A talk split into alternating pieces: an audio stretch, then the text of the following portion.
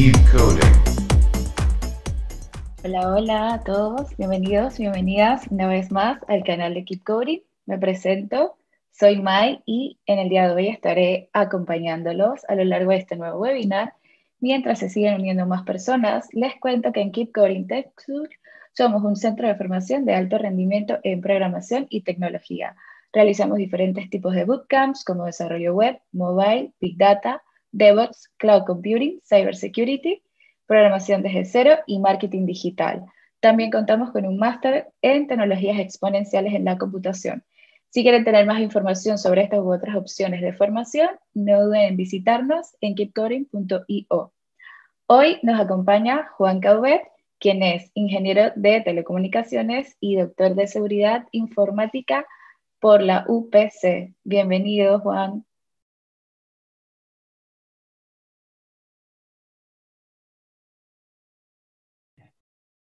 Hola, buenas tardes. Muchas gracias. Voy a compartir.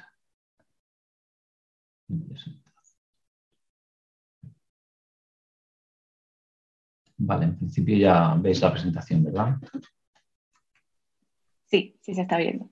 Vale, perfecto. Pues bueno, muchas gracias eh, a Keep por, por, la oportunidad ¿no? de, de estar aquí con vosotros esta tarde y, compartir un, rato de, pues de, explicaciones tecnológicas ¿no? sobre ciberseguridad, qué es la ciberseguridad, qué, problemáticas ¿no? nos, encontramos en relación a la ciberseguridad hoy en día en, Internet, en las empresas y, también pues, ver un poco ¿no? qué, tenemos que hacer para mejorar esas, eh, esos niveles de ciberseguridad, tanto a nivel de eh, empresarial como a nivel personal, porque al final eh, todos eh, estamos conectados a Internet, todos tenemos dispositivos electrónicos, por lo tanto, al final muchas cosas nos, nos, aplican por igual en el trabajo como, en como la vida personal. ¿no?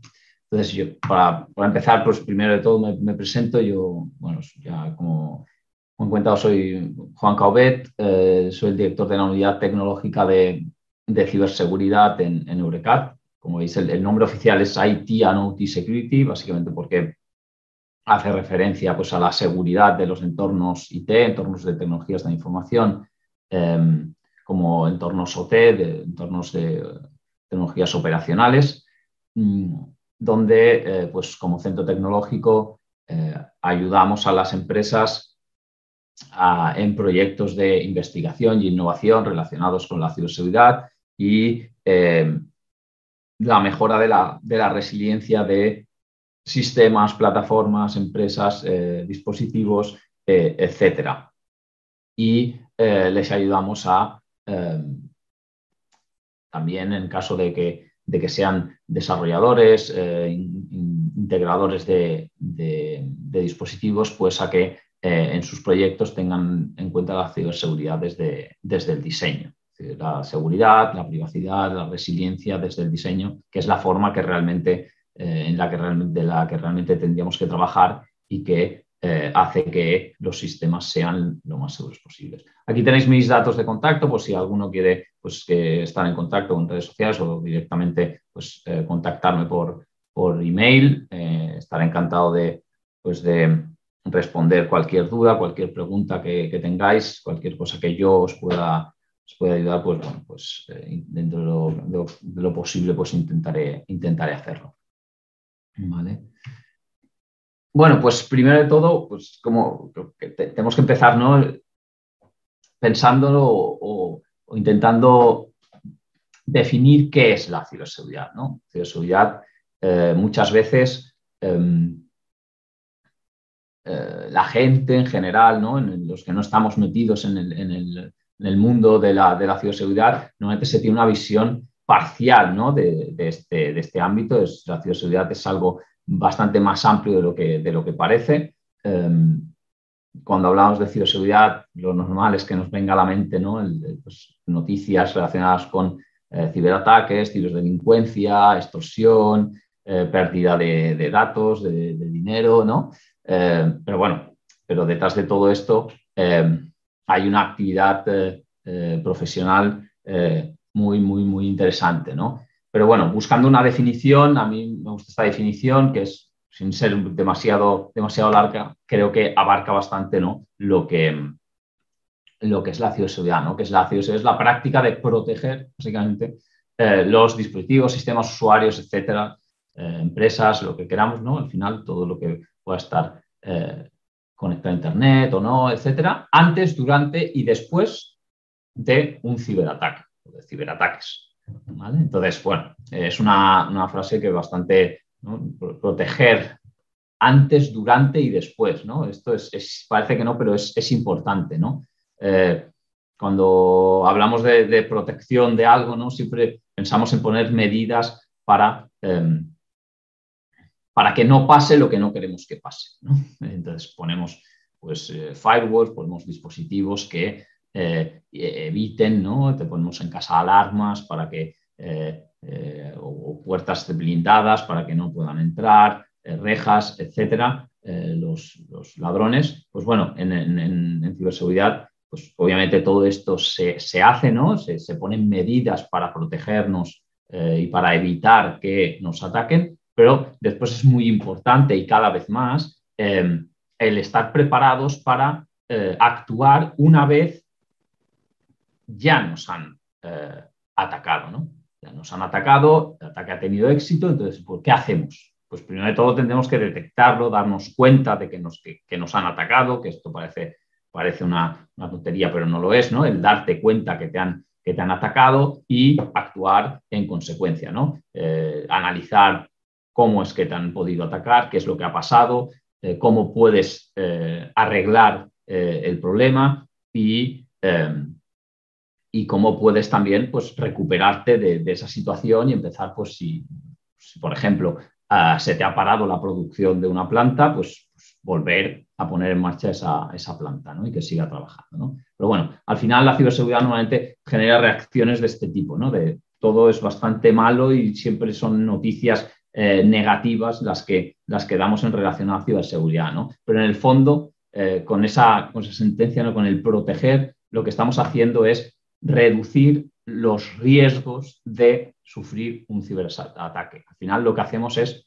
reducir riesgos. Al final las cosas pueden suceder, o sea, te pueden atacar, de hecho te van a atacar y en algún momento eh, caerás en un engaño o en algún momento podrán eh, entrar en un, en un ordenador que tengas conectado a Internet, en un momento dado, esto va a suceder. Ahora, que, tenemos que intentar, ¿no? que, la probabilidad de que esto suceda sea la menor posible. Entonces, al final lo que hacemos es gestionar el riesgo, reducir el riesgo. Eh, eh, seguridad cero no existe. Seguridad cero no la, no la vamos a conseguir. Entonces, lo que tenemos que conseguir es un nivel de seguridad aceptable en función de lo que estemos protegiendo. Si es nuestro teléfono móvil particular, pues eh, bueno, pues podremos asumir unos riesgos. Si es el, teléfono del director general de una gran compañía, pues se van a poder asumir unos riesgos mucho menores, ¿no? Entonces, bueno, pues dependerá del, contexto donde nos movamos, pues tendremos que ser capaces de eh, tomar mayores o menores medidas en función de, eh, de lo que queramos reducir ese riesgo, ¿no? Pero bueno, la ciberseguridad para, los profesionales de la ciberseguridad es un reto, un reto constante, como os podéis imaginar. Eh, eh, el, proteger sistemas, primero que cada día, eh, cada día o muy a menudo la, tecnología está evolucionando, están surgiendo nuevas tecnologías, nuevas soluciones, ¿no? de la aplicación de la inteligencia artificial, la tecnología blockchain, ¿no? van apareciendo montones de, tecnologías y de, nuevos sistemas que, nos guste o no, tenemos que proteger. Tenemos que proteger y para ello, pues bueno, cada vez que aparece algo nuevo, pues bueno, habrá que, hay que analizar, ¿no? Vale, yo cómo ahora protejo, protejo esto, ¿no? ¿Cómo podemos proteger estos sistemas? ¿Cómo podemos proteger un sistema que eh, utilizando cámaras eh, de, de videovigilancia detecta eh, detecta personas que yo me invento, eh, que van fumando eh, por la calle y bueno, pues esto mm, se puede hackear, se puede engañar a este sistema pues tenemos que de alguna forma proteger cualquier tipo de, sistema. ¿no? Entonces, al final es un reto el, estar buscando medidas efectivas de ciberseguridad. ¿no? Y después, por otra parte, bueno, obviamente nos protegemos porque hay unas amenazas, hay una, hay alguien, ¿no? Hay, hay, hay mm, ciberdelincuentes que, que atacan estos, todos estos sistemas. Y, como os podéis imaginar también, eh, estos ciberdelincuentes también evolucionan, también se aprovechan de las nuevas tecnologías, se aprovechan de, las nuevas capacidades, de, la, eh, de, los nuevos recursos que tenemos o, la mayor cantidad de recursos que, recursos que tenemos para pues, lanzar ataques más sofisticados, eh, más agresivos, eh, más constantes, etcétera, etcétera. Entonces, eh, bueno, pues todo ello hace que sea un reto constante el, poder defender de forma efectiva los sistemas, ¿no? Y obviamente es difícil, es complicado, ¿no? tenemos que tener en cuenta que cada día tenemos más dispositivos conectados, ¿no? Eh, esto es una, una tendencia eh, que no se va a parar aquí, que, llevamos pues, pues, casi 10 años o 10 años ¿no? que, esto se va, creciendo, pero crece exponencialmente, como vemos esta gráfica. ¿no? La predicción es pues, lo mismo ¿no? que siga y que no sabemos dónde se va a parar. ¿no? Entonces, si es que se va a parar. Entonces, mm, el hecho de eh, tener más dispositivos conectados, nuevas tecnologías, pues bueno, hace que, como decía, pues tengamos que trabajar más en, ver cómo protegemos esos, esos sistemas. ¿vale?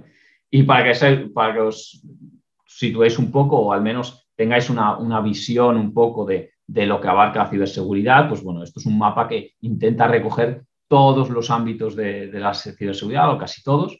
Em, como veis aquí, bueno, incluso eh, obviamente hay que tener en cuenta la seguridad física porque hay un momento, ¿no? En según qué entornos, donde la seguridad física, la seguridad lógica o la ciberseguridad se tocan también, porque, bueno, pues al final tú puedes manipular un dispositivo que está instalado encima de un poste de electricidad o lo que sea, ¿no? Entonces, al final, la seguridad física también es importante, pero obviamente tenemos eh, todo lo que es la ingeniería de seguridad, ¿no?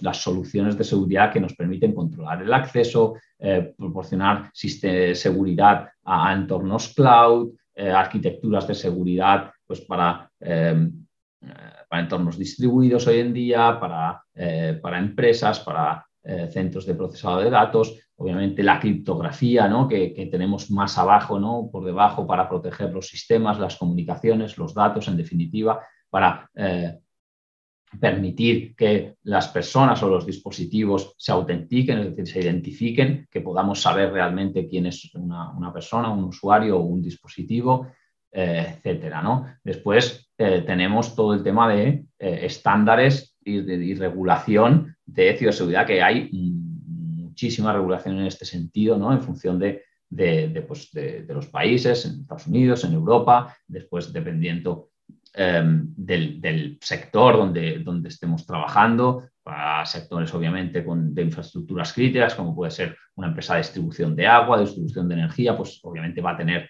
eh, que cumplir con unos estándares, unas medidas de seguridad eh, mínimas que los gobiernos les van, a, les van a exigir, pero después a nivel pues, de empresas a lo mejor mm, que no eh, trabajan con infraestructuras tan, tan delicadas, pero al final también puede ser que estés trabajando, casi seguro que estás trabajando con datos, datos o bien de tus propios trabajadores o datos de clientes. Por lo tanto, pues también vas a tener que cumplir una, una, legislación, una ley, la, famosa GDPR, ¿no? que bueno, te regula cómo, qué, has de cumplir ¿no? a la hora de tratar datos de, usuarios.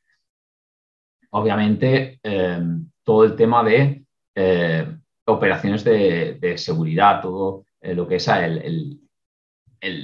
la monitorización de, los sistemas, el, saber conocer exactamente qué es lo que está sucediendo en tu infraestructura, si están pasando cosas de las cuales has de, eh, pues de estar al tanto para ver qué es lo que, eh, de, dónde vienen, pues si se están generando unas alertas o si, si detectas nuevas vulnerabilidades en tus, en tus sistemas, pues actualizar el, firmware o actualizar el, sistema operativo de, tus ordenadores, etcétera, etcétera. ¿no? Al final, responder a incidentes, como decíamos, la seguridad no es solo proteger, también es detectar y también es después responder.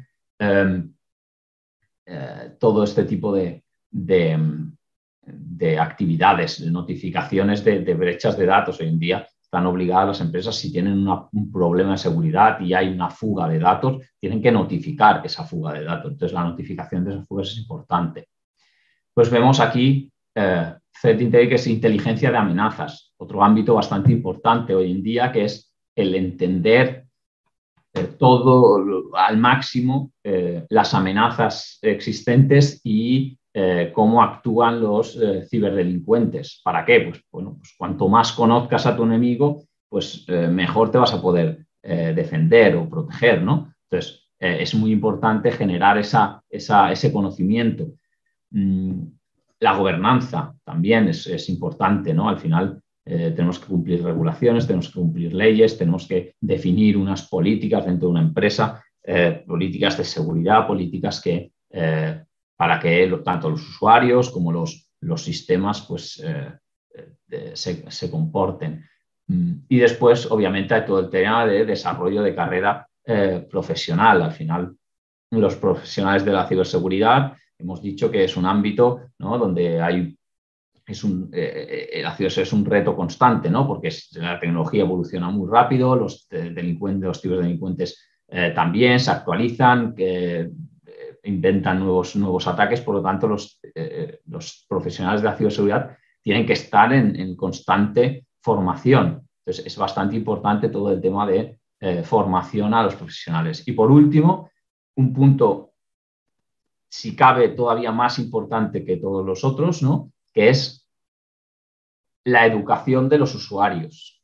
Es decir, el, no solo, porque al final hay una parte que, depende de los profesionales de la ciberseguridad, pero después hay otra parte que depende de los usuarios, de los sistemas que estamos protegiendo. Al final, eh, si no dejásemos utilizar nada a nadie, pues bueno, estaría como lo, lo dejemos configurado nosotros y la probabilidad de que hubiese problemas sería mucho menor, ¿no? ¿Qué pasa? Que esto no es así. O sea, los sistemas que nosotros protegemos son sistemas que sirven para algo, que alguien los utiliza, está operando sobre ellos. Entonces, tenemos que formar a esas personas que no son profesionales de ciberseguridad, pero que utilizan esos sistemas. Cualquiera de nosotros, al final, es un usuario de un dispositivo que, en mayor o menor medida, eh, tiene unas medidas de seguridad y puede ser eh, en un momento determinado eh, vulnerable a un, a un ciberataque. Por lo tanto, la concienciación de los usuarios y la formación de los usuarios es un ámbito que entra dentro de la ciberseguridad y es muy importante. Ya seguro que eh, en muchas de las empresas en las que estáis, ya seguro que os han dado formación,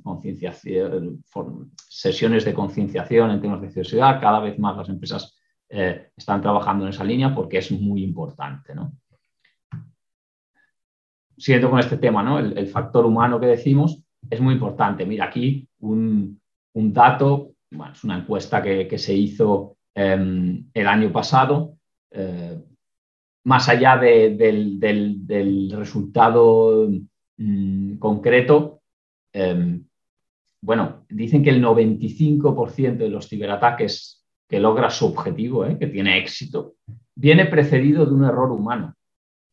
¿Vale? lo cual es brutal. Ya no, voy a entrar en si es el 95, es el 90 o el 92 o el 80, da igual. Al final estamos hablando de un porcentaje elevadísimo de ataques que tienen éxito, donde detrás hay un error humano.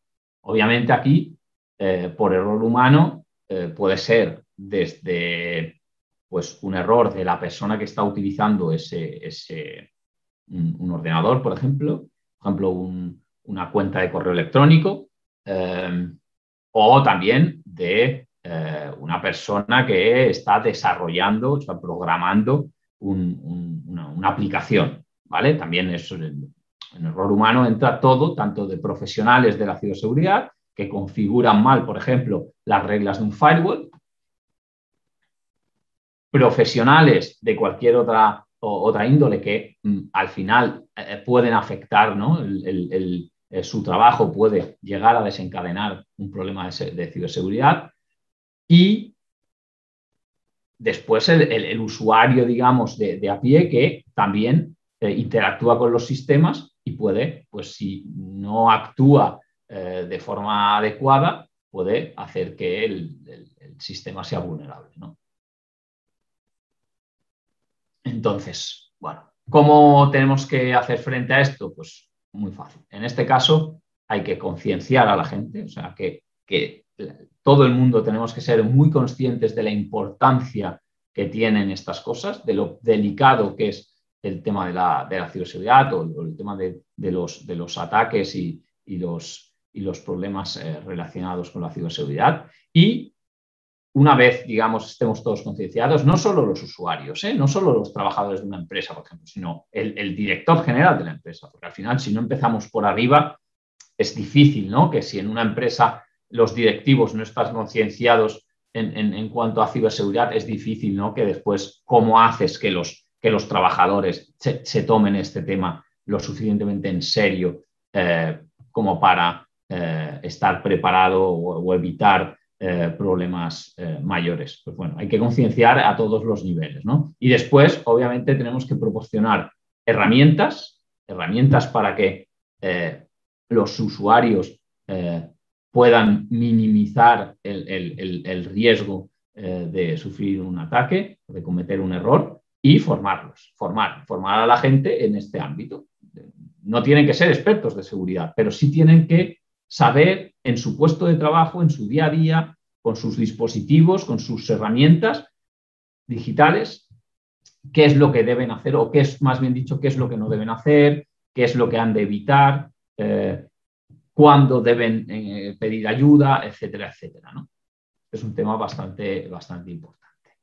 Pero bueno, una vez dicho, una vez hecho una foto un poco de, lo que es la ciberseguridad o qué, sería lo que engloba lo que, engloba lo que llamamos ciberseguridad, ¿no? y, focalizándonos en el, tema de, las personas, del factor humano, em, cuando hablamos de protección de sistemas, de eh, dispositivos, ¿de qué hablamos? ¿no? Entonces, hablamos de que, de que, nos tenemos que proteger de ataques y amenazas que, principalmente, normalmente, la mayoría de ellos intenta uno o, tiene uno de estos tres objetivos, ¿vale? Es obtener, cambiar o destruir información sensible, confidencial, etcétera, ¿vale? Este aquí entra, pues, la mayoría de, de, ataques o problemas de ciberseguridad, que al final son todas las famosas brechas de datos, ¿no? que hace poco salían, empresas que, tienen, eh, que, les roban datos de sus usuarios, usuarios y contraseñas, usuarios, contraseñas y números de tarjetas de crédito, eh, etcétera, etcétera. Esto está a la orden del día, pero también eh, empresas a las que les, les borran información, les, les borran bases de datos, eh, donde se roba, eh, pues lo que decíamos, ¿no? Tarjetas de crédito, eh, credenciales de acceso, todo esto, cambiar también información, al final, bueno, puedes destruirla, puedes cambiarla, todo esto parece que no, pero al final todos estos, estos objetivos básicamente tienen un, un, segundo objetivo detrás, ¿no? Este es el primer objetivo, ¿no? estos ataques y estas amenazas lo que intentan es normalmente, como decimos, ¿eh? obtener, cambiar y destruir información sensible, confidencial, etc. El segundo objetivo es extorsionar o engañar a usuarios, usuarios, empresas, trabajadores de empresas, etcétera, por dinero, ¿vale? Directamente, o interrumpir procesos de negocio. En los dos primeros, en el segundo está claro que el objetivo final, ¿cuál es? Obtener dinero. ¿Vale? Aquí, em, aquí el más claro hoy en día es el, famoso ransomware. Seguro que habéis oído noticias ¿no? de un malware que cifra los datos de tu ordenador o de todos los ordenadores de una empresa y te piden un rescate, es decir, que has de pagar un dinero para devolverte para para que los atacantes te devuelvan el acceso a tus datos. ¿Vale? Esto al, final aquí es obvio, es, directo, ¿no? Al final lo que obtienen es dinero, se, mm, eh, para cubrir sus, gastos, para tener pues, capacidad eh, económica para seguir lanzando ataques. Pero en el primer caso, al final, el objetivo final también suele ser el dinero, porque al final tenéis que pensar que todos esos datos que decimos que, que, se están robando, esos datos eh, a, la larga, al final, eh, suelen llegar, suelen, con esos datos suelen acabar consiguiendo dinero. Porque al final los datos en el mercado negro, en, la deep web, lo que se llama la Internet profunda, valen dinero. Hay gente que paga por esos datos, ya sean usuarios y contraseñas, ya sean, obviamente, números de tarjetas de crédito, eh, ya sean identidades de personas para suplantar eh, la identidad de, una persona, etcétera. ¿no? Al final, esta información eh, parece que no, pero mm, vale mucho dinero. En grandes cantidades, la información eh, vale mucho dinero. Y el último, aquí ya puede ser por dinero o puede ser ya por otros tipos de, objetivos, ¿no? Activismo, etcétera, pues bueno, crear el caos, terrorismo, Aquí ya eh, normalmente eh, en este caso el, fin final muchas veces no es el dinero, pero, eh, pero ahí está. ¿no? Estos son los tres tipos de normalmente, después obviamente puede haber otros tipos. Entonces, ¿cómo perpetran, o sea, qué, ataques o qué amenazas suele, solemos ver? Bueno, aquí comentar que como decía al principio, ¿no? Eh, la inteligencia de amenazas, es decir, el, conocer, el conocer eh, cómo operan estos ciberdelincuentes, em, qué buscan, qué suelen buscar, eh, qué técnicas utilizan para, para obtener información, para infectar un ordenador. Todo este conocimiento, esta información sobre estas amenazas, sobre estos ataques, es, es, es muy importante y es lo que nos permite ¿no? Eh, defendernos o, protegernos mejor, ¿vale? Entonces, eh, eh, al final es importante, ¿no? conocer de qué te quieres proteger, ¿vale? Si decimos que debemos proteger sistemas, pero no sabes de qué te proteges, hombre, pues va a ser complicado que, tengas éxito en tus, en tus acciones, ¿no? Entonces, es importante conocer de qué te proteges. Entonces, bueno, a, modo de ejemplo, ¿eh? Em, aquí una lista del top 15 de eh, ciberamenazas eh, que publicó la Agencia Nacional de, Europea, perdón, la, Agencia Europea de, Ciberseguridad, eh, y donde tenemos, pues bueno, de esos 15 ataques, yo diría que tenemos 5 que son los más, los más relevantes o los que como usuarios trabajadores, etcétera, eh, nos, vamos, nos hemos encontrado más veces. ¿no? Primero es el, malware, malware, que es código malicioso, código que hace acciones pues, como robar datos, como proporcionar acceso a un tercero, o sea, al atacante a tu ordenador, a tu dispositivo móvil, em, malware que simplemente busca em, destruir mm, un sistema, o hacer que el sistema eh, no funcione de la forma eh, adecuada, ¿no? que, pues que eh, se, deteriore su, rendimiento, etcétera, etcétera. ¿no?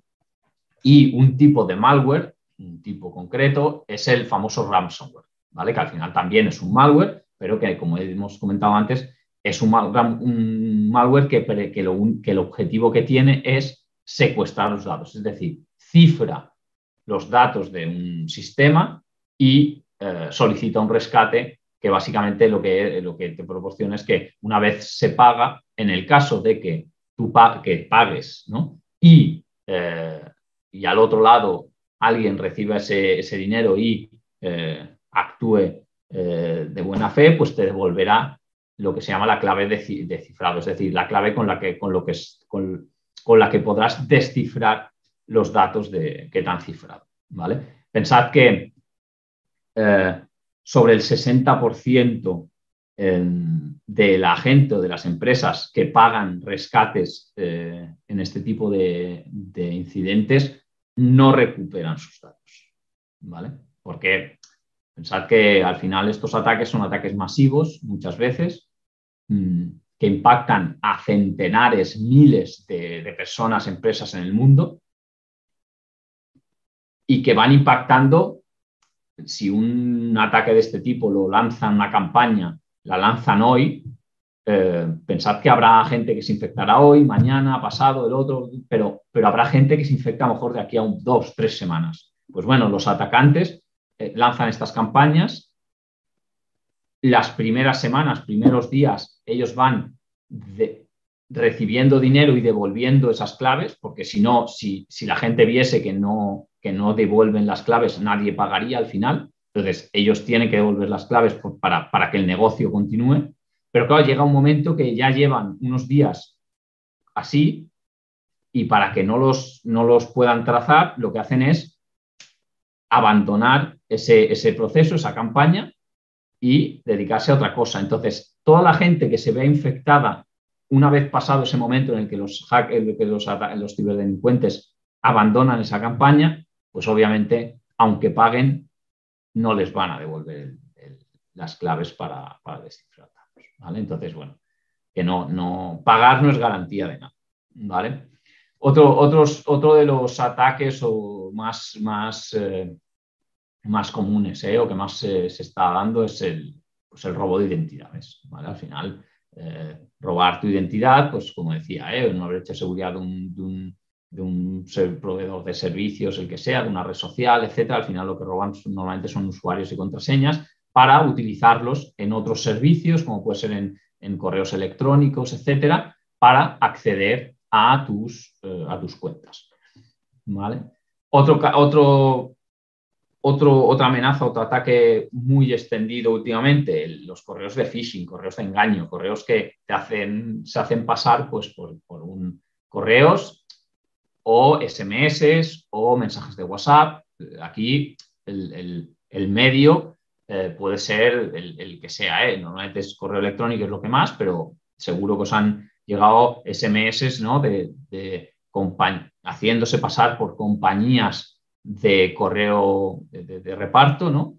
Mm, diciéndote que tienes un paquete pendiente de entregarte y que has de acceder a un enlace, bueno, son correos o SMS en este caso de phishing, de engaño, para que tú accedas a una página web, se te descargue a lo mejor un malware o, o, te, te, pida datos eh, de, tu, de tu tarjeta de crédito para pagar la entrega del paquete, cosas de este estilo, ¿no? Entonces, bueno, esos son correos de phishing que básicamente lo que intentan es engañarte. Y después correos de spam, que básicamente es correos eh, masivos, ¿no? Pues con información nuevamente falsa, eh, fake news, etcétera, etcétera, ¿vale? Esto entre, por poner algunos, algunos ejemplos, ¿vale?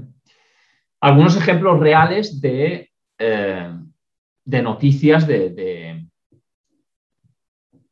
de, ataques o de incidentes, ¿vale? Que se han producido. Por ejemplo, este ya hace unos, tiene unos años, pero me gusta ponerlo porque es, es, bastante eh, gracioso, ¿no? Hackean un casino a través de un termómetro de pecera conectado a Internet.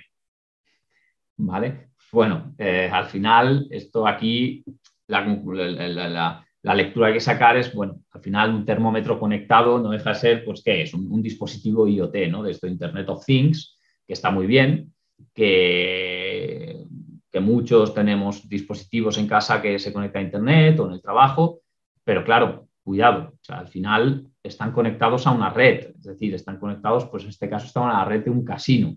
Pues bueno, claro, mm, si ese dispositivo puede ser hackeado y el atacante, gracias a eso, accede a la red interna de tu casino, pues bueno, como no tengas aislada la red donde estaba conectado el termómetro no tengas medidas avanzadas para, o para detectar al menos esa, esa, intrusión, etcétera, etcétera, pues bueno, tienes un, tienes un problema. Entonces es importante ¿no? estos dispositivos, por una parte, que sean más seguros de lo que son. Esto es importantísimo, ¿no? porque al final estos dispositivos se han ido sacando al mercado dispositivos conectados eh, que no tienen ningún tipo de seguridad, que no hay, no tienen medidas de seguridad y esto se ha de arreglar, ¿no?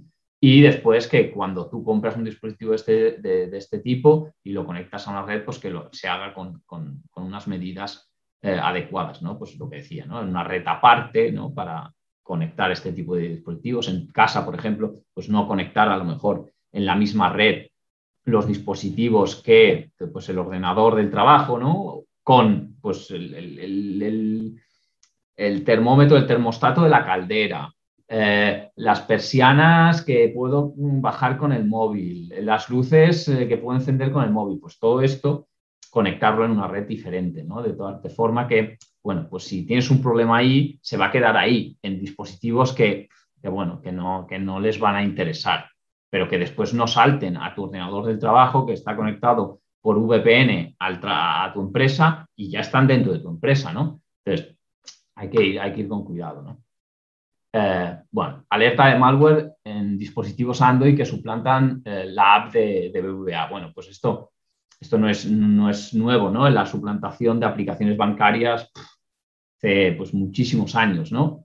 que te ponen eh, una aplicación encima de, de, la de cuando abres la aplicación del banco, pues el malware te pone encima una pantalla muy parecida, igual, idéntica, una, eh, eh, suplantando la, aplicación del banco y lo que haces, lo que estás haciendo tú es introduciendo tus credenciales en realmente en una aplicación fraudulenta y le estás dando al, al malo tus, tus datos, tus, tus, claves de acceso.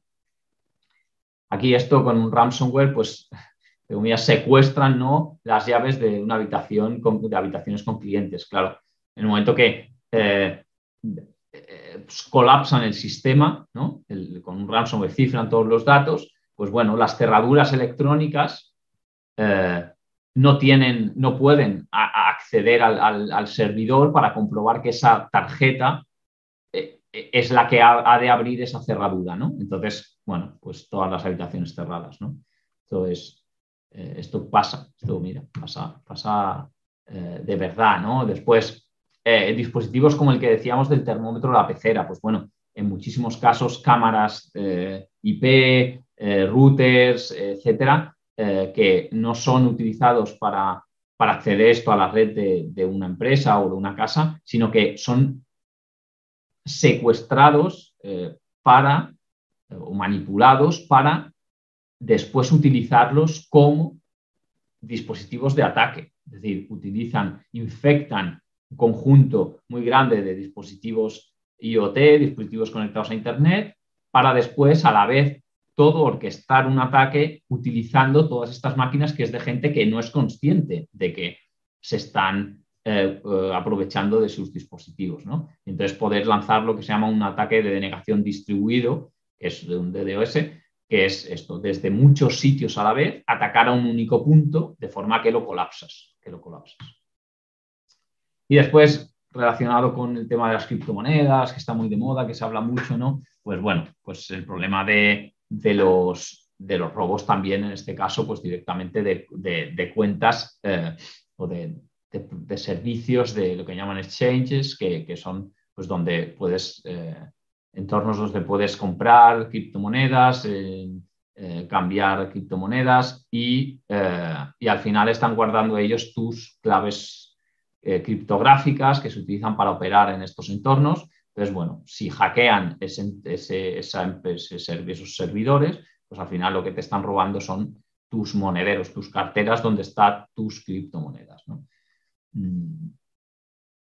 Estos son algunos ejemplos de, ataques. Pero bueno, ¿de dónde venimos? Es que además, si, si, nos paramos a pensar, pues todos estos ejemplos que hemos visto que, hay por desgracia, ¿no? Hay a diario, cada semana.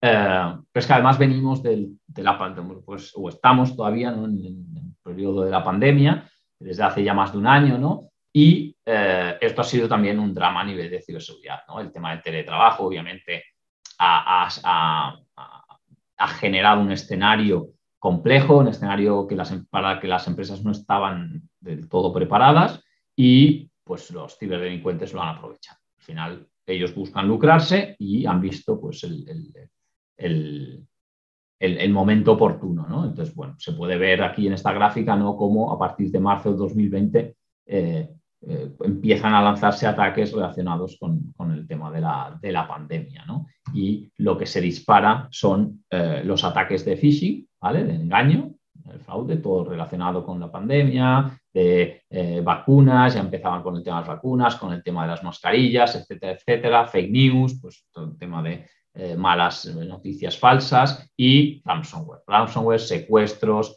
hospitales, eh, a, gobiernos, etcétera. ¿no? Entonces, eh, empresas, porque al final pues el tema del teletrabajo ha propiciado ¿no? Que, bueno, no estaban tan protegidas las empresas, han mandado a sus trabajadores a casa y pues bueno, ha sido bastante, bastante, bastante duro, se ha incrementado el número de, de ataques se incrementó, pero una barbaridad. ¿vale?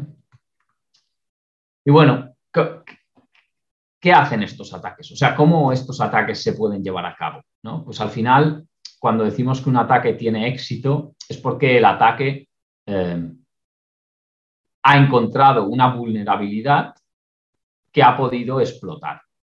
¿vale? Al final, pues, ha encontrado un agujero.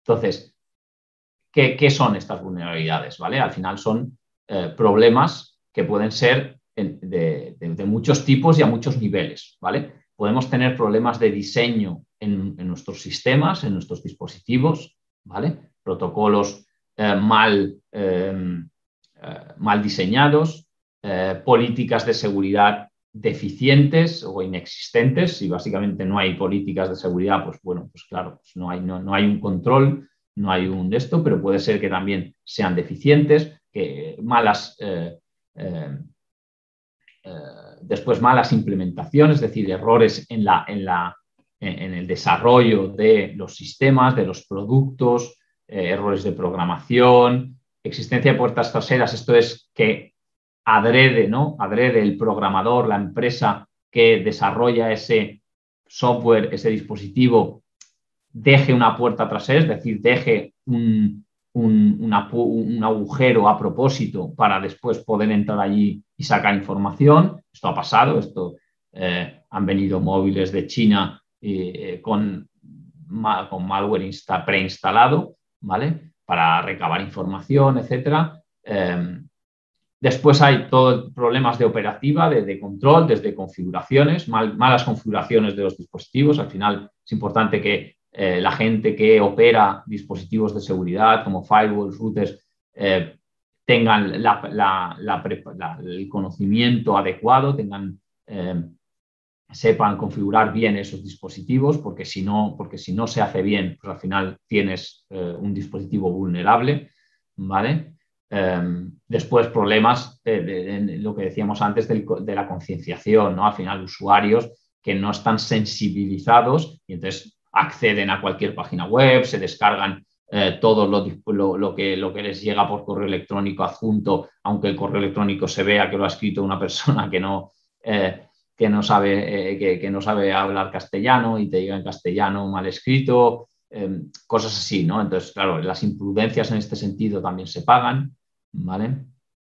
Y después hay vulnerabilidades, lo que se llama vulnerabilidades de día cero. Estos son vulnerabilidades que vulnerabilidades que no se conocían, que son nuevas vulnerabilidades, para las cuales todavía no se conoce o no se, no se pueden em, mitigar. ¿vale? Mitigar es eh, solucionar, digamos, entre comillas, la vulnerabilidad. Pues bueno, vulnerabilidades de día cero quiere decir que son vulnerabilidades que todavía no existe una, una solución. Por ejemplo, un sistema operativo es Windows, por ejemplo, una vulnerabilidad de día cero, que las hay a veces, pues es una vulnerabilidad que para la cual Windows, eh, Microsoft todavía no ha publicado una actualización, ¿vale? De seguridad. Entonces, no ha arreglado el problema. Entonces, tú, claro, tienes el sistema operativo y tú como usuario no puedes hacer nada muchas veces, porque es que eh, el fabricante no te ha proporcionado la actualización. Entonces, has de vivir con ello. Entonces, bueno, como empresa, pues en estos casos, a veces hay que tomar decisiones, a veces hay que em, tomar medidas que mitiguen eh, o minimicen la eh, la probabilidad de que, de que, un atacante explote esa vulnerabilidad de día cero.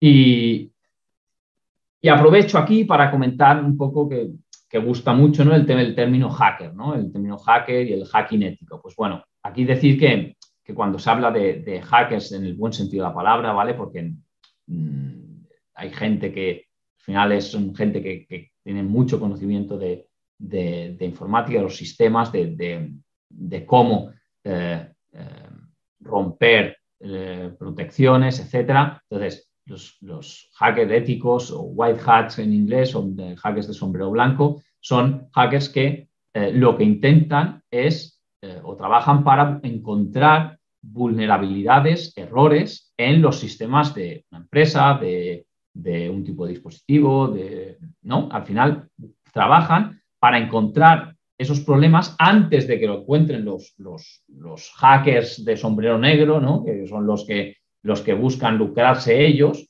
explotando vulnerabilidades, pues antes de que ellos encuentren estas vulnerabilidades, encontrarlas eh, nosotros y corregir el problema. ¿vale? Entonces, hay que estar trabajando en no solo en que en arreglar las vulnerabilidades que se conozcan, sino que hay que constantemente hay que estar eh, buscando vulnerabilidades que, que son eh, que, se tienen que proteger para que no las descubran antes los, los hackers de sombrero negro y puedan explotarlos. ¿no? Al final, pues bueno, lo que hacen es hacer un reconocimiento de los sistemas, escanear eh, puertos abiertos a Internet, etcétera. Mm, lo que intentan es conseguir acceso al sistema. Persistencia, que quiere decir estar en el, en, el, sistema, en la red, durante un tiempo sin que sean detectados, porque claro, en el momento que te detectan, obviamente, pues te van a cerrar las puertas por donde has entrado, etcétera, ¿no? Entonces, persistencia quiere decir mantenerte en la red, saltar a otros ordenadores y después em, eh, la fase final sería, ¿no? Que, lleva, que llevaría a, cabo un atacante, sería el limpiar las huellas para que no te des cuenta de que ha estado ahí, que te ha robado unos datos, etcétera, para que no pongas remedio al, problema. Y eso es un poco lo que se intenta recrear. Se intenta recrear lo que harían los malos para corregir esas vulnerabilidades y estar más protegido. ¿Vale? Y eh, cuando hablamos de protección, cuando hablamos de protección, básicamente lo que hacemos es garantizar los principios de seguridad, que son, son unos cuantos. Eh, ¿vale? Los, muestro todos, ¿vale? Pero bueno, son eh, los más importantes, que seguro que habéis oído hablar, son confidencialidad, es decir, pues, que los datos, pues, garantizar la confidencialidad de los datos, de la información, que no se sepan, ¿no? Según qué información, la integridad, la integridad de esos datos, que nadie los pueda manipular, y la disponibilidad. La disponibilidad, pues la disponibilidad de un servicio, por ejemplo, una entidad bancaria, pues que su página web esté accesible o, su aplicación móvil de entidad bancaria está accesible, eh, pues es, muy importante la disponibilidad de los sistemas y eh, en eso se trabaja. Después hay otras como el no repudio, obviamente, que alguien que dice que, ha recibido un paquete, o sea, alguien que ha recibido un, correo electrónico, pues que no pueda decir que no lo ha recibido. Eh, contabilidad, que, pues, tener capacidad de saber quién ha accedido a un servicio, la auditabilidad, es decir, una vez ha habido un problema, ser capaces de poder identificar qué es lo que ha pasado, y autenticidad y autorización, ¿no? Autenticidad de, la autenticidad de, unos datos y la autorización, es decir, del permiso, gestión de permisos de acceso. ¿Vale? Mm, y entonces, bueno, lo que he dicho, ¿eh? la confidencialidad, la integridad y disponibilidad son los más relevantes normalmente, pero todo depende del contexto donde estemos, el tipo de sistema. Normalmente la confidencialidad y disponibilidad en este orden eh, son eh, los, los, principios más prioritarios en entornos de, eh, de, tecnologías de información, de TI, de, de, tratamiento de datos. Pero si nos vamos a un entorno industrial, por ejemplo, estas prioridades cambian. ¿vale? La disponibilidad ya, ya eh, que, era importante, pero no era tan importante a lo mejor como la confidencialidad, es todo lo contrario. La disponibilidad es lo más importante. Eh, yo tengo una fábrica, eh, una cadena de producción de coches, yo lo que no quiero es que se pare la cadena. O sea, no se puede parar. Después la integridad es importante porque yo no quiero que, me salga con una puerta o, el coche pintado de un color que no es el que toca, pero yo lo que no quiero es que se pare la producción. Entonces hay que entender un poco, también el contexto nos marcará eh, las prioridades. ¿Vale? ¿Y eh, cómo protegemos normalmente los, los, sistemas? Pues bueno, aplicando políticas, tanto a nivel de, sistemas como a nivel organizacionales, políticas de seguridad lógica, ¿vale? Cómo actuar, Políticas de seguridad física también son importantes. Al final, que en una empresa haya unos tornos, unas, unas tarjetas de acceso, todo esto también es necesario. No podemos eh, eh, poner mucha seguridad en un ordenador si después dejamos que una persona de fuera acceda y tenga acceso a un, eh, pueda llegar a, un ordenador que a lo mejor un usuario no ha bloqueado. ¿no? Pues la, la seguridad física también es importante. ¿no? Y después hay políticas legales iniciativas que he comentado antes y políticas obviamente legales, porque hay que, hay que, hay que cumplir unas normativas, etcétera. Entonces, bueno, lo que se hace es definir, implementar procedimientos y eh, utilizar herramientas para eh, llevar a cabo estas acciones. Por ejemplo, pues, ah, monitorizando eh, la actividad de la red de, de la empresa, poniendo obviamente antivirus en los ordenadores, poniendo, em, gestionando las, las, credenciales de acceso de los usuarios, ¿no? Para que accedan a sus ordenadores, etcétera, etcétera. ¿no? Y eh, en caso de diseñar, de, fabricar, de, implantar una nueva tecnología, hacer un nuevo diseño de la red, etcétera, siempre tener en cuenta la privacidad, la seguridad y la resiliencia desde el diseño. Es decir, no que tengamos que después, una vez hemos hecho todo el trabajo, tengamos nuestro dispositivo, tengamos nuestro sistema, digamos, vale, pero esto es seguro. Ay, no, esto ahora no, no está bien, esto no es seguro. No, no, no es al final que hay que preguntarse si es seguro. Es al, principio que hay que decir, yo quiero que sea seguro. Y tomar decisiones para que eh, ese dispositivo al final podamos hacer una validación y veamos que sí, que cumple con los requerimientos que hemos definido al principio de seguridad. ¿Vale? Y bueno, y por último, eh, no me quiero entretener más. Eh, como decía, eh, lo que tenemos, nuestro objetivo es gestionar, o sea, minimizar el riesgo, pero claro, cuanta mayor conectividad, cuanto más dispositivos conectados, mayor riesgo tenemos. Y el riesgo básicamente es la multiplicación de pues, eh, las amenazas que tenemos en un entorno, las vulnerabilidades por el impacto. Entonces, claro, más conectividad, mayores amenazas, más entornos abiertos, ya no existe un perímetro en las oficinas con un firewall, sino que tienes wifi, tienes dispositivos móviles conectados a redes 3G, 4G, tienes ¿no? gente que se va el portátil a casa, la wifi, etcétera, ¿no? Vulnerabilidades, cuantos más dispositivos, más sistemas diferentes tengas, más vulnerabilidades va a haber. Esto es inevitable, esto es así. Y obviamente el impacto. Estamos hablando de que estamos ya conectando dispositivos en la, industria, estamos eh, eh, dando acceso a, información confidencial eh, desde casa a los trabajadores, etcétera, etcétera. El impacto de un ataque en según qué puntos cada vez es mayor, ¿no? O puede ser mayor. Por lo tanto, inevitablemente estamos tendiendo a, a, riesgos bastante altos, por lo tanto hay que tomar más, más medidas, ¿no? Y como usuario, y como usuario de a pie, ¿no? importante el, el, ser consciente, como ya he dicho, ¿no? de que tus acciones pueden desencadenar en un problema importante para tu empresa, para tu empresa o para ti como usuario en casa, ¿eh? que puedes acabar con el ordenador que lo vas a tener que tirar a la basura. O sea que, es decir, eh, es importante. Entonces, aquí 10 comportamientos que hay que intentar evitar, ¿no? el uso de, de, de dispositivos externos, memorias USBs, etcétera, en las empresas, pues esto es algo que esté muy controlado, que haya un dispositivo para detectar si tienen eh, eh, virus y está infectada esas memorias, hay que evitarlo. Eh, el uso de redes sociales pues, es una fuente importante de, malware, de, contenido malicioso. Con los dispositivos corporativos hay que ir con cuidado porque al final eh, lo que puede pasar en tu casa, que al final se te infecte el ordenador, pues posiblemente va a quedar ahí, va a quedar en tu ordenador o en el tuyo, en el de tu mujer, de tu pareja, de tu hermano. Mm, pero claro, una empresa puede acabar infectando a muchísimos ordenadores más, ¿no? Entonces es importante. Em, bueno, el cloud, el uso del cloud, eh, pensad que los proveedores de como como Google o ¿no? Eh, ellos cifran los datos, pero ellos tienen las claves de cifrar los datos. Por lo tanto, ellos los cifran por seguridad ante ataques de terceros, pero al final ellos tienen acceso a esos datos. Si no los ciframos, datos confidenciales, me refiero, de, de, trabajadores, etcétera, eh, si no los ciframos, pues estamos dando acceso a información confidencial a Google o al, que sea, ¿no?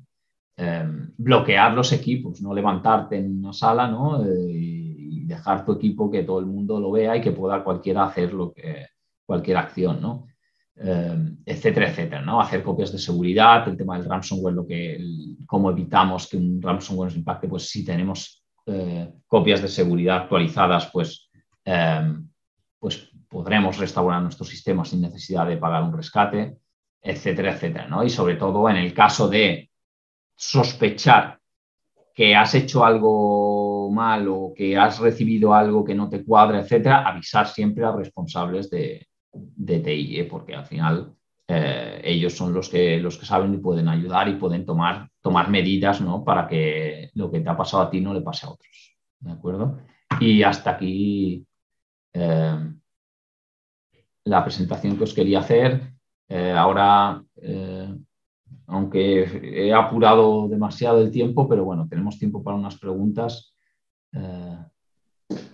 no sé si. Hola. Sí, por acá tenemos un par de preguntas. Eh, dice así, ¿algún, ¿algún programa o servicio que ayude a cifrar ficheros importantes? Dice Oscar Miranda.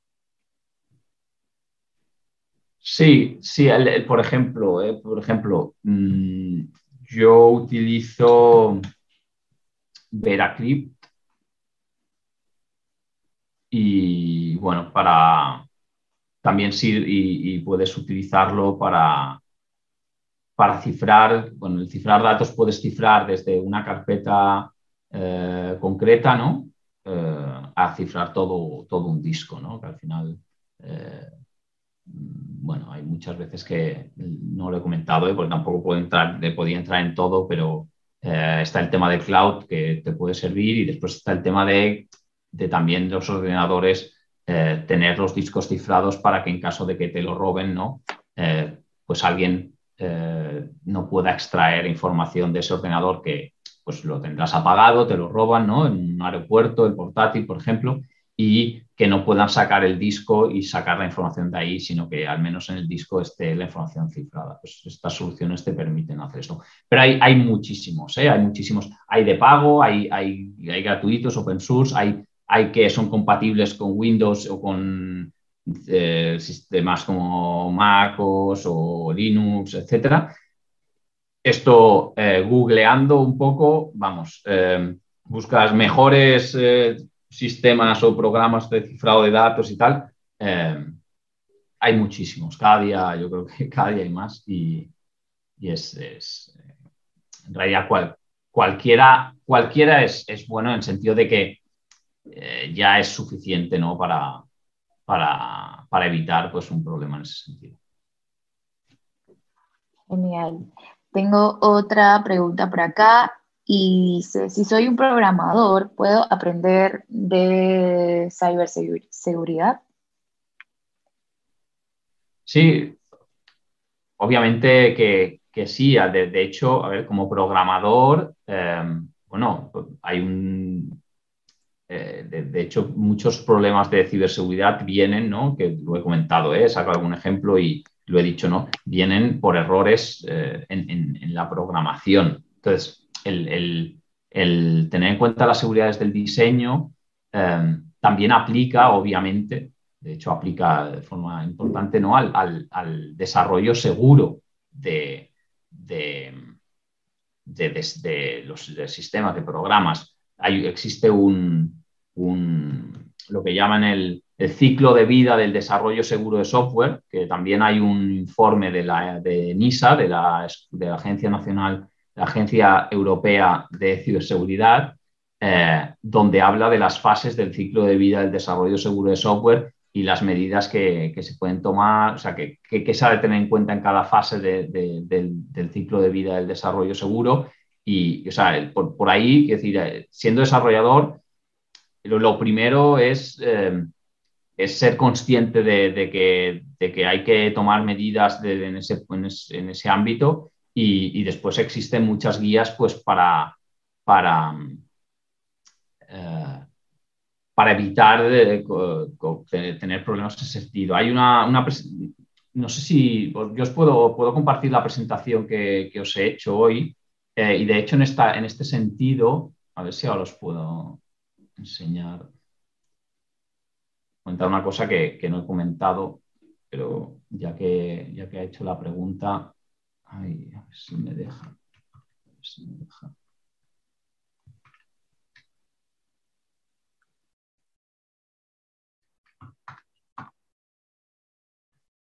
bueno, en, el punto de vulnerabilidades, ¿vale?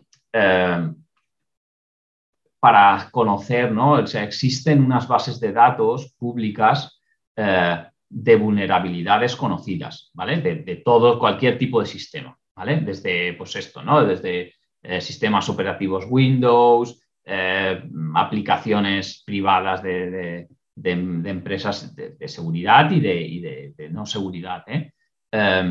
Eh, de, sistemas industriales, etcétera, etcétera, ¿eh? lo que llaman em, eh, bases de datos de vulnerabilidades conocidas. Y entonces ahí puedes buscar vulnerabilidades, si existen vulnerabilidades de sistemas que tú puedas tener. Y después hay otra cosa que veo que se me ha quedado la presentación enganchada.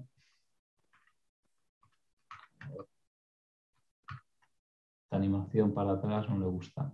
Creo que...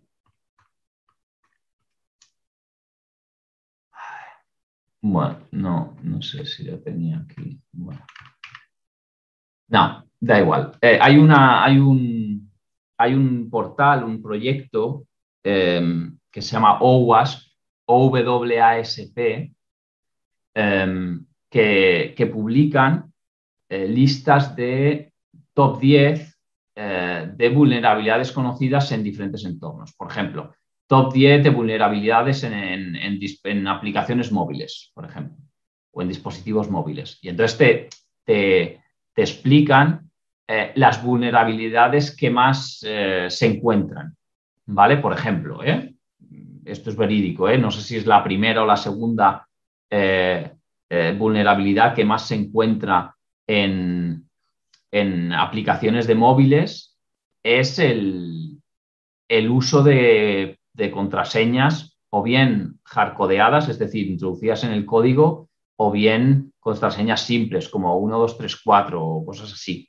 Entonces, es decir, estos son eh, cosas a, evitar, ¿no? El, uso de contraseñas eh, fuertes, el, pedir siempre al usuario la primera vez que arranque un sistema que ponga él la contraseña que él quiere, no dejar que el usuario pueda introducir contraseñas débiles, es decir, cortas, que no tengan números, letras, mayúsculas, minúsculas y caracteres, etcétera, etcétera, ¿no? Entonces, como programador, eh, ya en, ese sentido, eh, tener en cuenta la ciberseguridad eh, no es sencillo, ¿vale? Porque hay que tener en cuenta muchas cosas, pero ahí hay, hay mucho trabajo y a partir de ahí pues se, puede, se puede seguir creciendo. Y, de hecho hay falta de profesionales eh, eh, con, esas, con esos conocimientos, gente de, que realmente programe y tenga conocimientos de ciberseguridad en, cuanto a buenas prácticas, en cuanto a no cometer errores que pueden provocar problemas de seguridad. Genial. Hay, varias preguntas sobre el tema de como que quieren estar en ese mundo de ciberseguridad. Eh, por ejemplo, ¿cómo podrías dar algún consejo en cuanto a primeros pasos o cosas eh, para poder empezar? Hay un chico que se llama Miguel que está terminando ingeniería telemática y, está interesado en, todo este mundo de, de cybersecurity. Sí, bueno, hoy en día a hoy en día, si, estás acabando la carrera, existen existen ya másters de ciberseguridad eh, eh, para, para, ¿no? para continuar los estudios en ese sentido y ya enfocarte hacia la ciberseguridad. Después existen muchas certificaciones, que al final son cursos que al final te dan una, certificación eh, em, enfocados a diferentes ámbitos de la ciberseguridad, ¿no? Pues lo decía, ¿no? Lo del hacking ético, pues, pues hay certificaciones, eh, depende un poco de los intereses o de lo que más te llama la atención en el ámbito de la ciberseguridad, pero eh, el tema del hacking ético, ¿no? Por ejemplo, existe una certificación para, para actividades de, hacking. Pues hay un, con, esa con esa certificación detrás hay una formación, un curso ¿vale? Que te, te, permite adquirir conocimientos en esa línea.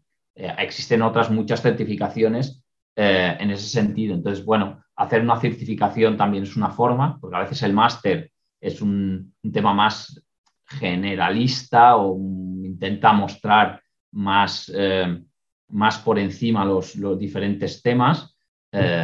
Entonces, bueno, hay que ver bien el máster que, te, interesaría y ver que, haya una parte práctica, yo creo que es importante. Y si no, si ya tienes un poco claro lo que te gustaría o no dentro del ámbito de la ciberseguridad, ir hacia eso, formación orientada o, destinada a sacarte una certificación, creo que es más, es más eh, eficiente o más eh, rápido.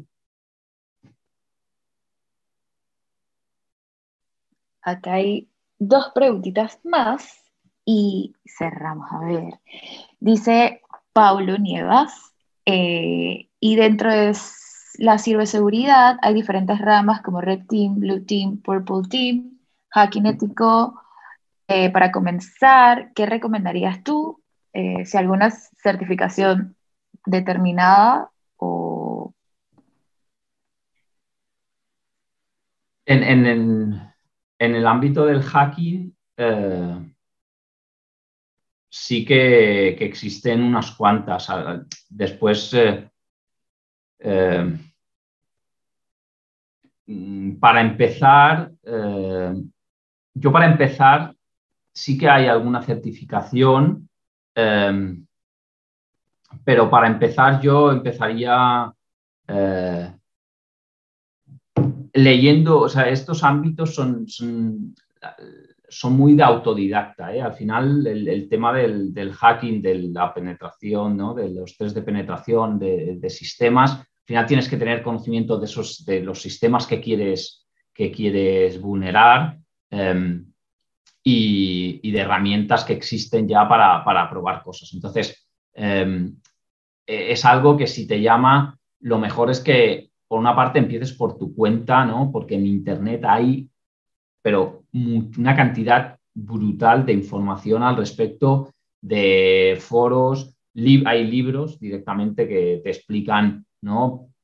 Para, para, para, iniciarte, ¿eh? para eso, para empezar a ver las herramientas más comunes, escaneos de puertos, eh, herramientas para escanear puertos ¿no? de un servidor que está eh, conectado, para ver qué puertos tiene abierto, qué servicios tiene publicados. ¿no? Existen herramientas y em, empezando con herramientas, pues empiezas un poco también a, entender ¿no? o a, adquirir conceptos y, conocimientos. Entonces, empezar por ahí, eh, yo creo que en, ciberseguridad, en este sentido, en, temas de tanto de, de, ataque como de defensa, ¿eh? Eh, hay mucha información en Internet, existen muchos libros, libros online, incluso cursos eh, más cortos ¿no? que, un, máster o que una certificación, cursos cortos incluso gratuitos o por muy poco dinero, em, que, te permiten empezar con, en, este terreno, ir cogiendo conocimiento, ir probando cosas, em, hay entornos de pruebas. Entonces, Internet sinceramente, ¿eh? no lo digo porque no, lo digo porque es lo que creo, ¿eh? y sinceramente tengo, obviamente conozco mucha gente, de, gente de mi equipo y gente que no es de mi equipo y que ha pasado por, por el CAT y, demás que, que al en fondo han aprendido un poco por, su cuenta. Y después, una vez ya tienes unos conocimientos, em, entonces sí ver qué certificación puede ser la que más te, te atrae o pero yo creo que es importante coger una base eh, por, ti, por ti mismo. Al final es, algo que, que se aprende con, la práctica. Es algo que se aprende con la práctica y a base de encontrarte cosas, pues ir buscando información y ir viendo, ¿no? entender los conocimientos que hay detrás, porque es importante, pero a, medida que vas, que vas indagando tú eh, por tu cuenta y después ya eh, buscar una certificación. Hay una certificación, la más bueno, conocida es sí, hay una certificación que es de, Ethical Hacker, em, pero claro, mm, no es de cero, o sea, eh, es, a, ver, has de empezar ya ahí, has de tener unos mínimos conocimientos y una mínima práctica. Pero esto lo puedes, lo puedes adquirir, eh, ya te digo, eh, con, con, Google lo, puedes, lo puedes adquirir si hay interés, ahí hay una fuente importante de información. Bueno, aquí tengo una última pregunta que me parece muy interesante. Eh, dice, ¿crees que todas las empresas deben hacer pruebas para ver qué tan vulnerables son, tipo auditorías? Sí, sí, al final eh, es, es, muy importante que, que todo el mundo Mm, o los responsables de esas infraestructuras conozcan a ciencia cierta cuál es la situación de su infraestructura. Como decía al principio, em, lo que buscamos es minimizar el riesgo de, tener problemas. Entonces, lo primero es, es, conocer cuál es el estado de tu infraestructura. Si tú no conoces realmente, realmente cuál es el estado de tu infraestructura, y esto solo te lo van a decir realmente analizando en profundidad ¿no? lo que tienes montado. Eh, después no vas a poder tomar decisiones. Las decisiones que tomes las tomarás en función de parámetros que no van a ser los, los, buenos. ¿no? Todo el mundo tendría que, hacerlo en, la justa medida. ¿eh? Cada, cada, empresa pues, tendrá su infraestructura, tendrá su, su, mm, complejidad. Obviamente no es lo mismo ¿no? una empresa, pues como decía, ¿no? con una infraestructura productiva o simplemente una empresa que tiene pues, eh, unos, unos eh, eh, servidores con datos. Bueno, no, estamos hablando de lo mismo, pero al final da igual, a, la escala que sea, pero el conocer cómo, cómo estoy para tener un listado de to-dos, de decir, vale, esto tendría que mejorarlo, esto tendría que mejorarlo. Y después, bueno, en función de lo que te cuesta mejorarlo, en función de, pues, del riesgo que corres realmente, de si te hackean según qué, realmente el impacto va a ser importante, lo que hablaba al principio, ¿no? Tienes eh, has de ver qué vulnerabilidades tienes, eh, cuán difícil es explotar esas vulnerabilidades y que un atacante la vaya a explotar y después el impacto que tendría en ese caso. ¿no? Entonces, con eso tienes una medida de riesgo. Pero para ello, lo primero, lo primero, lo primero es saber cómo yo tengo eh, mi infraestructura. Y para eso hay que hacer un diagnóstico de ciberseguridad. Auditoría no me gusta tanto utilizarla para auditoría porque sí puede ser una auditoría, pero auditoría es más legal, o sea, más legal en el sentido de que te chequean que cumples un poco lo que, lo que marca una normativa, etcétera, pero muchas veces ahí se escapan con malas configuraciones, es más un diagnóstico de ciberseguridad, ¿no? Lo que, lo que tienes que hacer un poco de, eh, para saber cómo estás realmente. Genial, súper, súper, súper. Creo que hemos podido contestar todas las preguntas y la verdad que es un tema bastante amplio que creo que se presta para realizar otra sesión eh, especificando eh, eh, cada rama. Es un, tema muy amplio y que, y que bueno, sí, sí, da para, da para mucho y podríamos estar horas, sí, sí. De hecho, pensaba que estaría menos y he tenido que recortar y quitar, y quitar cosas porque es que al final es un tema que, que da mucho de sí, sí. Sí, totalmente. Bueno, llevamos 15 minutos de más, eh, pero muchísimas gracias a todos por, por participar y por conectarse a esta hora que es un poco pesado y hoy que, por ejemplo, en Madrid está lloviendo. Así que muchísimas gracias a todos y muchísimas gracias a ti, Juan, por, por, por el tiempo y por el super webinar. Así que eh, seguimos en, en, contacto a ver si hacemos otro, a ver si resolvemos más preguntas. Encantado, cuando queráis. Muchísimo. Vale. Code 1 by Heave Coding.